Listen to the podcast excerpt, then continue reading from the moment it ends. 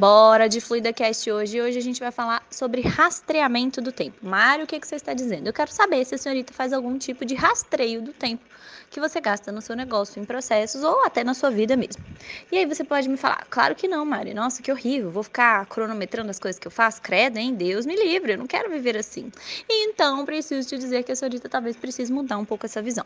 Existe uma frase maravilhosa no mundo da administração que ela pode ser usada para tantas coisas. Eu uso ela direto, que eu sempre falo aqui para você é o que não pode ser medido não pode ser gerenciado. E se existe uma coisa que mulheres empreendedoras precisam gerenciar com bastante cautela, se chama tempo. É, você, se você assistiu Profissão Empreendedora, ou se você é nossa aluna do Empreender Enlouquecer, você sabe que mulheres têm menos tempo disponível, existe dupla jornada de trabalho. As nossas horas, elas são mais baratas, a gente ganha menos por hora. Então, isso faz com que o nosso tempo seja um recurso muito é, mais valioso e escasso do que a gente tem aí, né, para todo mundo.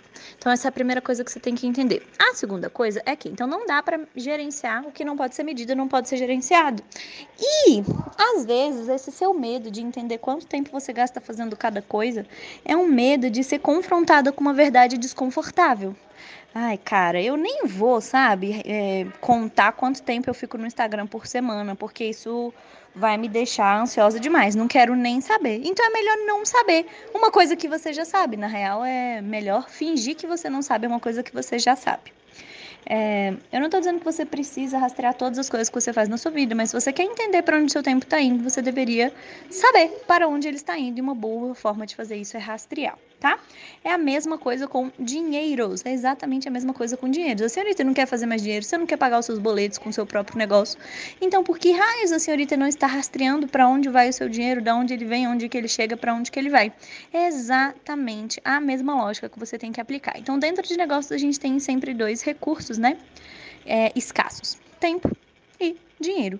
E esses dois recursos, tudo que é escasso, a gente precisa fazer uma gestão dessas coisas. Por que, que a gente não faz uma gestão do sol, né? Uma gestão do oxigênio? Porque essas coisas não estão escassas no nosso planeta. Então a gente não precisa fazer a gestão. A gente vai gerir aquilo que está escasso, ou seja, que a gente gostaria de ter mais do que efetivamente a gente tem.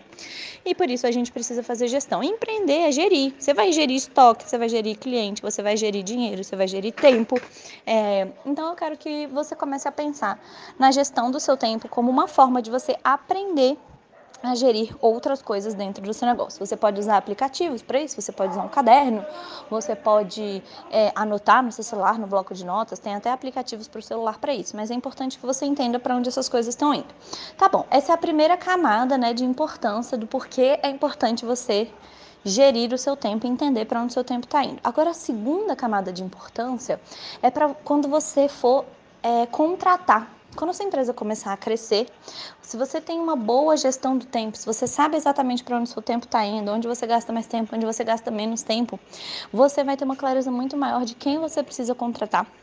Para fazer o quê qual que vai ser o turno de trabalho dessa pessoa e quanto que você vai pagar de salário para ela, porque você já sabe quanto tempo aquela tarefa leva para ser feita, qual que é o trabalho daquela tarefa e quanto que aquela tarefa impacta diretamente no seu negócio, tá bom? Então, se a senhorita ainda não faz isso, pense nisso com carinho e passe a entender melhor para onde está indo o seu tempinho, beleza?